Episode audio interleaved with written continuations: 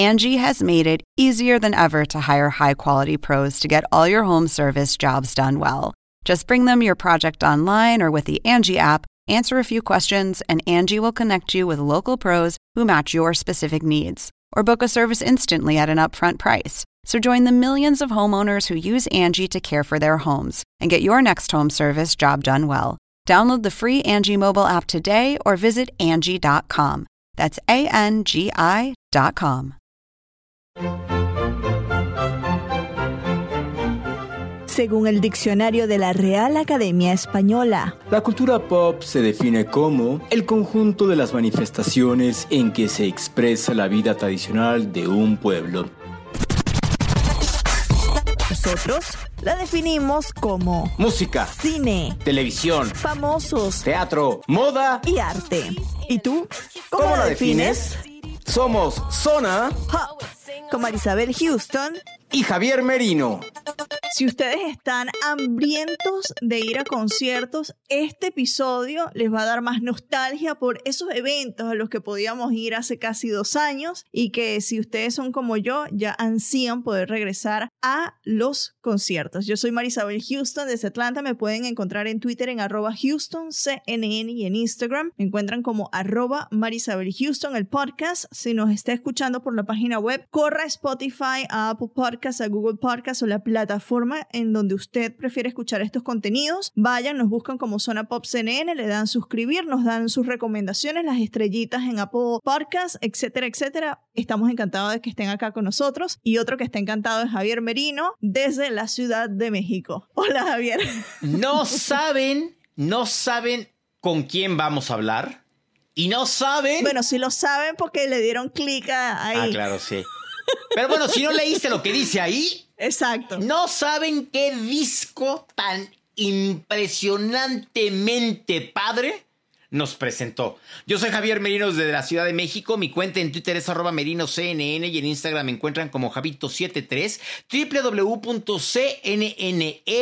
diagonal zona pop, nuestra página popera, y www.cnn.com diagonal zona pop, la página con todos los episodios Tú, Marisabel, ya habías hablado con ella. Yo nunca la había conocido. De hecho, este fue mi primer acercamiento con, con Debbie Nova, quien es nuestra invitada del día de hoy, Marisabel.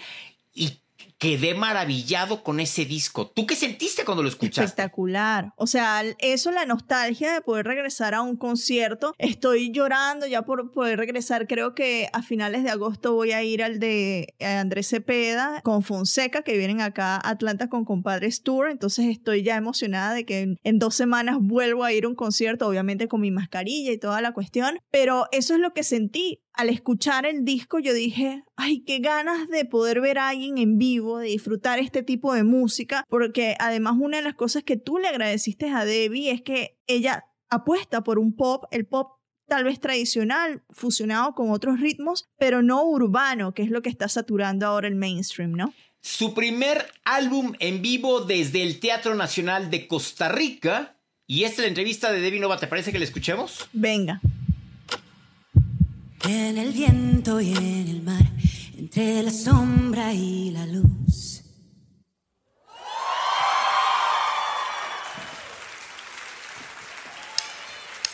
Parece que fuera.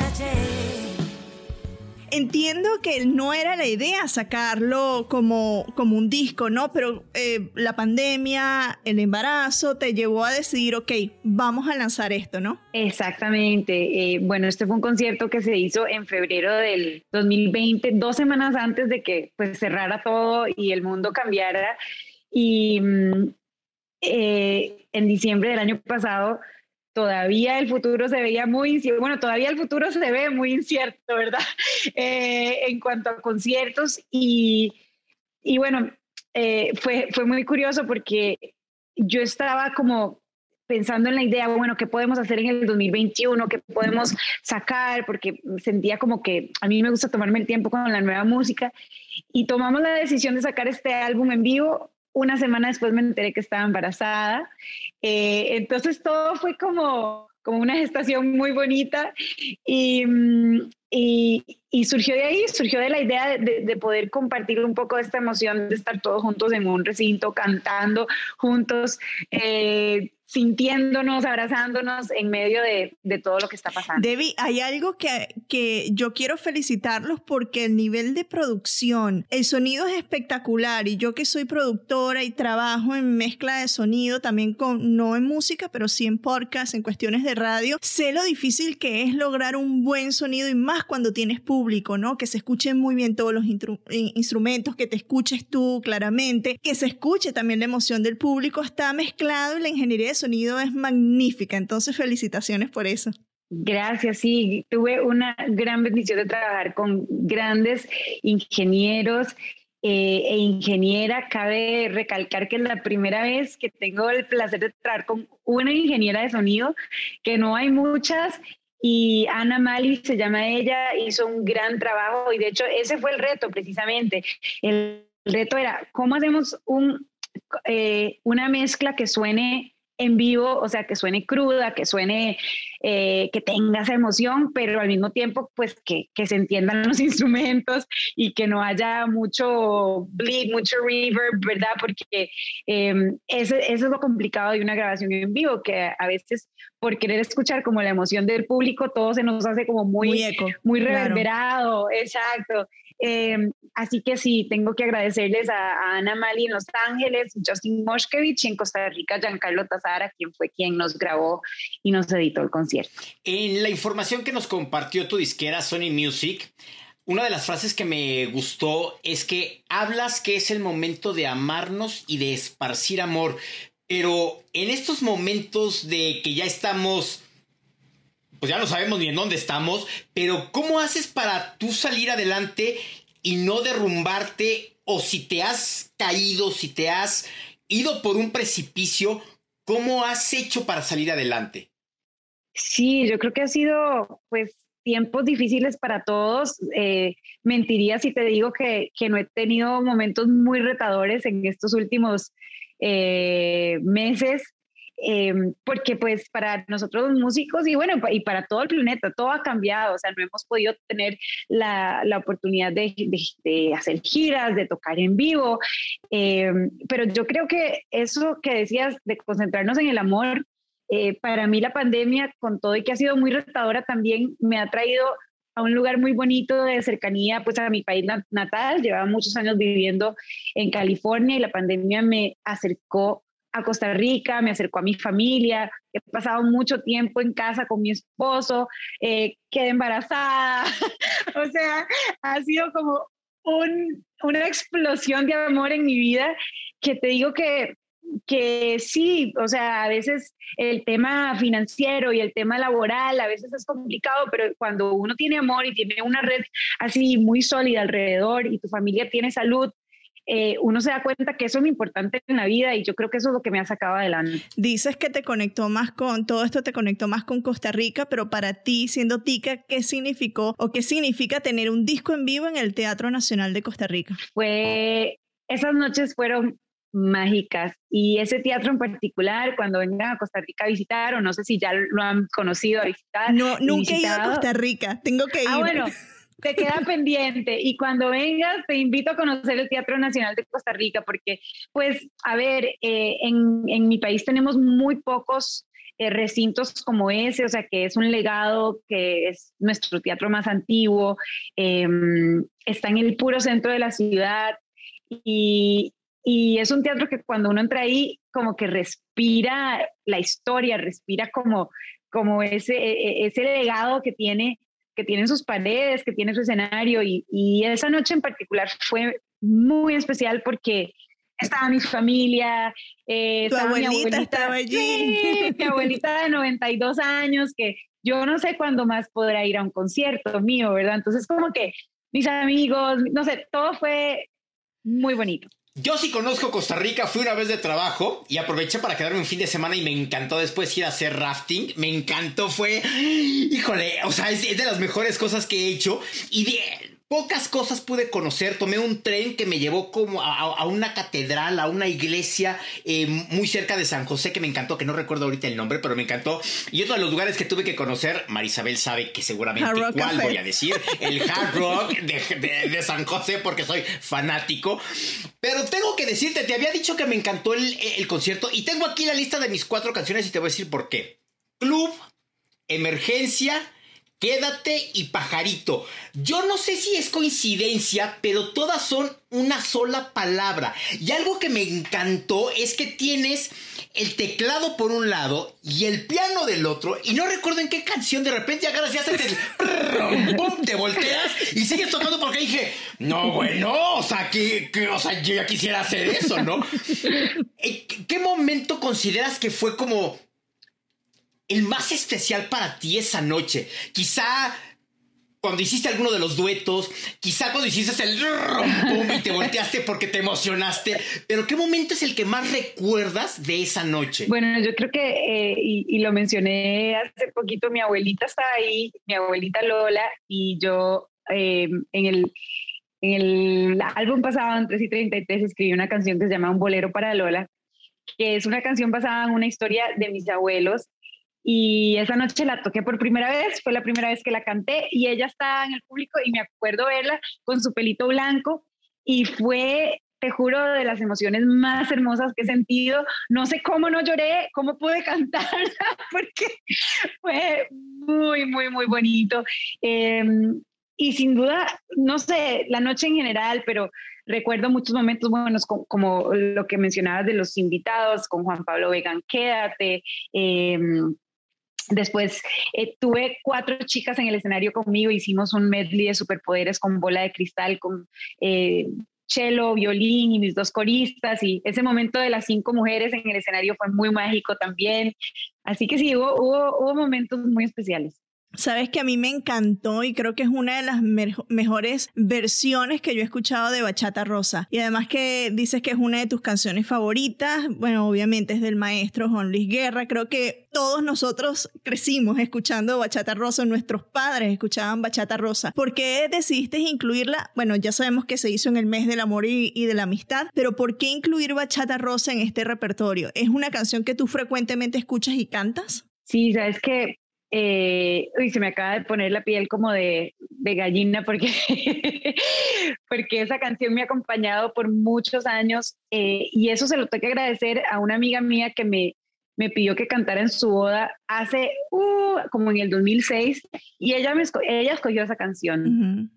Entonces en el 2006 me la aprendí, la canté en la boda de ella y fue como, como que se sintió parte de mí eh, y desde ese momento eh, cuando quiero cantar una canción de amor, esa es la canción que canto. Y la he cantado en diferentes escenarios y siempre, siempre me produce la misma sensación, una sensación de amor profundo. Eh, es una canción tan hermosa. Y bueno, esa noche, 14 de febrero, para todos los enamorados, dije, o sea, tengo que cantar Bachata Rosa, o sea, no, no puedo no cantarla.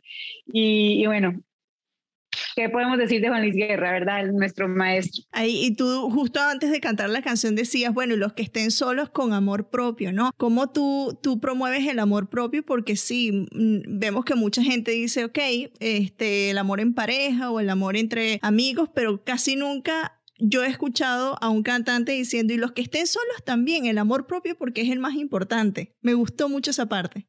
Ay, gracias. Sí, bueno, es que es cierto, imagínate, si uno no está bien con uno mismo, no puede estar bien con nadie más. O sea, yo creo que ese amor propio es el amor más complicado. Es, nosotros somos, bueno, los, yo creo que yo he tenido como esa sensación en mi vida que soy experta en, en amar y en admirar a otras personas y a veces se me olvida que, que yo también me, me merezco mucho amor y que me merezco esos espacios y me merezco decirme cosas bonitas. Eh, y eso ha sido mágico en mi vida, ha sido un cambio eh, que tengo que agradecerle a muchas mentoras, amigas, mujeres que, que, me han como enseñado eso, como, no, o sea, primero tú, y yo creo que ahora que voy a ser mamá, eh, que viene un periodo, obviamente, que voy a estar completamente dedicada a mi hija, va a ser importante recordar esos momentitos como también no darme muy duro a mí. sí. O sea que ya sabes qué es, porque nos lo acabas de decir a tu hija. Sí, es una niña. No, si estoy a dos semanas de dar a luz, o sea, estoy... ya estoy en, la recta final. Oh, wow. Este proceso te ha llevado a, estar más creativa, eh, a, sacar canciones por la inspiración de llevar literalmente el amor en, tu barriga. Sí, ha sido, ha sido interesante porque las, los primeros, yo diría cinco meses, fueron muy creativos. O sea, de hecho llamé a Juan Pablo Vega, que fue mi productor del álbum pasado, y le dije, Juanpa, veámonos, él se vino a Costa Rica, escribimos canciones, nos fuimos a México, escribimos canciones, grabamos y ya a partir como el quinto mes, sexto mes, como que mi, yo no sé, mis hormonas, mi cuerpo fue como, quiero ver televisión, quiero, comer. La bebé como que tranquilízate, madre. Sí, ya, mamá, ya suficiente, ahora dedíquese a mí, por favor. Entonces, como desde, como desde mayo no he escrito, no, no he compuesto, pero también he sido, creo que, que, es parte del proceso y hay como que bienvenido. Eh, y vamos a ver, vamos a ver, yo siento que ella va a venir eh, a inspirarme, siento que va a venir con muchas canciones también, entonces dejo esa puerta abierta para, pues, no sé, por ahí de noviembre, diciembre, retomar el, el, proceso creativo. Esta pregunta se la hice y no recuerdo a quién, y seguramente Marisabel, que es memoria al 100% y yo soy memoria Dory de, de, de Nemo.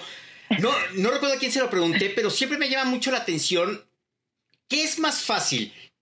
¿Componerle y cantarle al amor o al desamor? Uy, pues depende, depende de, cómo estés, en el que claro. estoy. Sí. te digo que cuando escribí por última vez tenía el corazón hecho pedazos y me salió muy fácil escribir esa canción.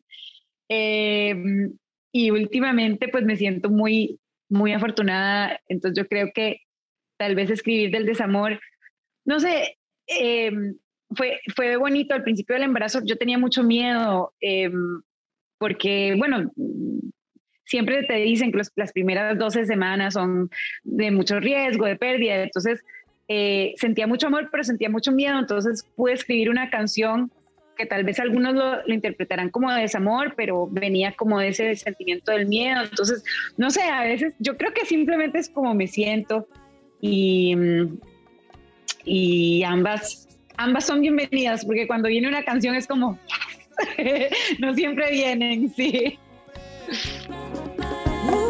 Regalémonos, mi amor, este atardecer es de los dos, de los dos, de los dos. Regalémonos, mi amor, este atardecer. Este disco se grabó eh, durante los conciertos que dio el 14 y el 15 de febrero del 2020 en este teatro, Marisabel, que ves los videos en, en YouTube del, del, concierto y el teatro es espectacular. Bellísimo, es, sí. es para verlo y decir, wow, ¿y cómo ves eh, los palcos? ¿Cómo ves el techo? ¿Cómo ves el escenario? Yo creo es que, pa, es que para descubrirlo. Equivale a Bellas Artes en México, porque es el Teatro. Nacional. Sí, Este, debe de, equiva- sí. Equivale como a Bellas Artes en México. En Venezuela diría yo como el Teatro Teresa Carreño. ¿Ustedes se presentaron en el Teresa Carreño cuando fueron con fama? Sí, sí, ahí fue, ahí hicimos, porque hicimos dos temporadas en, en, en Caracas, la primera fue en el Teresa Carreño, donde estuvimos tres semanas, entonces literal, conocimos el Teresa Carreño de Que pe es pa. espectacular. Sí, no, no, no, no, no, es increíble. Yo me acuerdo la primera vez que pisé el escenario del Teresa Carreño, o sea, que lo ves y dices, wow. O sea, te quedas, te quedas boquiabierto, nada más de ver el escenario, lo que impone y ver hacia el público, ¿no? Y los venezolanos nos decían a los mexicanos, pues que obvio nunca habíamos estado ahí, nos decían, es que esto es equivalente a Bellas Artes y al Auditorio Nacional. Aquí es una conjunción de los dos, de Bellas Artes y del Auditorio. Entonces, para, no- para nosotros los venezolanos, pisar este escenario es lo mejor y nunca vamos a encontrar otro lugar así en Venezuela, ¿no? Entonces, pues sí, el Teatro Nacional debe de ser el equivalente al Teresa Carreño, al Teatro Colón en Buenos Aires, ¿no? Para que te rías y ya antes de pasar a las recomendaciones semanales, ahí en el Teresa Carreño en donde yo vi el único musical que yo he visto que se llama Otto el Pirata.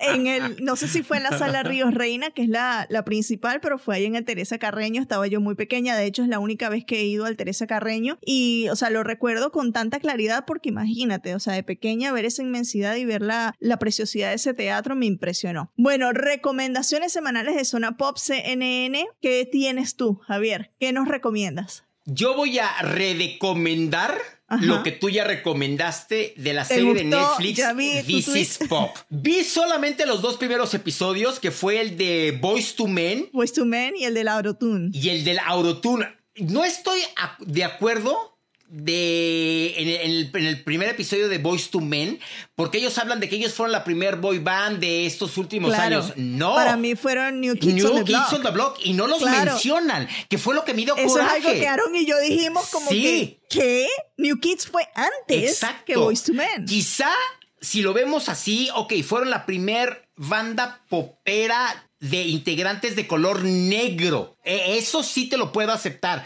pero no fue la primera banda de pop como tal como pop, sino antes fue New Kids on the Block. Yo me acuerdo que New Kids on the Block en 1987, 88 y 89 eran, o sea, New Kids on the Block. La locura. O Claro. sea, y aquí ni siquiera los mencionan, lo cual se me hizo también como muy, muy sospechoso que no los mencionaran. no voy a intrigar ni nada, pero se me hizo sospechoso. Y el segundo episodio del Sí. Autotune, que te enseñan al viejito, al señor que inventó el No, Autotune.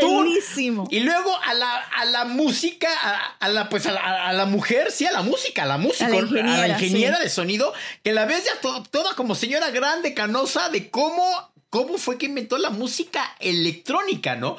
Y entonces hoy en la noche me voy a, a- echar, pues los que siguen, a ver cuántos, cu- cuántos me echo, que es el síndrome de, El de Estocolmo. Es el siguiente el capítulo. síndrome de Estocolmo Exacto. es- Ese, Uf. ese, ese. Porque además ese es demasiado, o sea, yo estaba, yo le decía a Luis Quintana, que es uno de nuestros editores de la página, hola Luis, si nos estás escuchando, yo le decía, el de síndrome de Estocolmo, para mí, como haberme criado en los 90, siendo fanática, seguidora acérrima de boy bands, y que además en Estocolmo, con Max Martin, con Dennis Pop, es de donde salieron los sonidos de los Backstreet Boys, de Britney Spears, de NSYNC, o sea, yo estaba en ese episodio cual caricatura anime japonesa cuando ven a las chicas a un chico emocionada con los ojos desorbitados y gritando como una fangirl. Es que es espectacular porque la gente de mi generación lo ve y dice, Claro, o sea, es que eso es lo que nosotros vivimos en los 90. Lo vas a disfrutar ese episodio, está espectacular. Mi recomendación, Javier, es un estreno discográfico que yo cuando vi esta noticia dije, wow, la canción seguro es, voy a decirlo otra vez, espectacular es la palabra de este episodio. Elton John con Dua Lipa. ¡Guau! Sacan nuevo tema.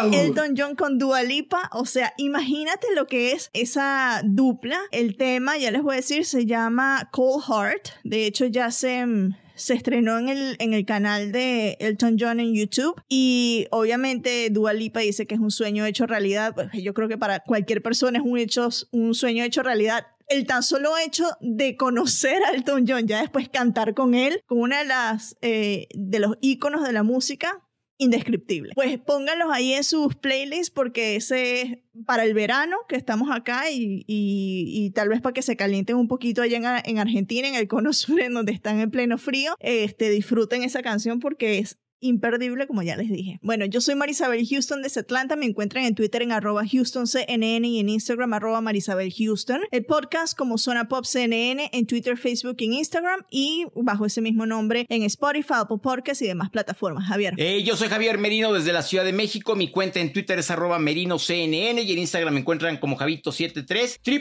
www.cnne.com diagonal zona pop, la página popera con todos los artículos poperos y www.cnn.com diagonal zona pop, la página con todos los episodios. Y tú más bien, ¿por qué no nos dejas? ¿Qué nos recomiendas escuchar? ¿Qué nos recomiendas ver? ¿O qué nos recomiendas leer?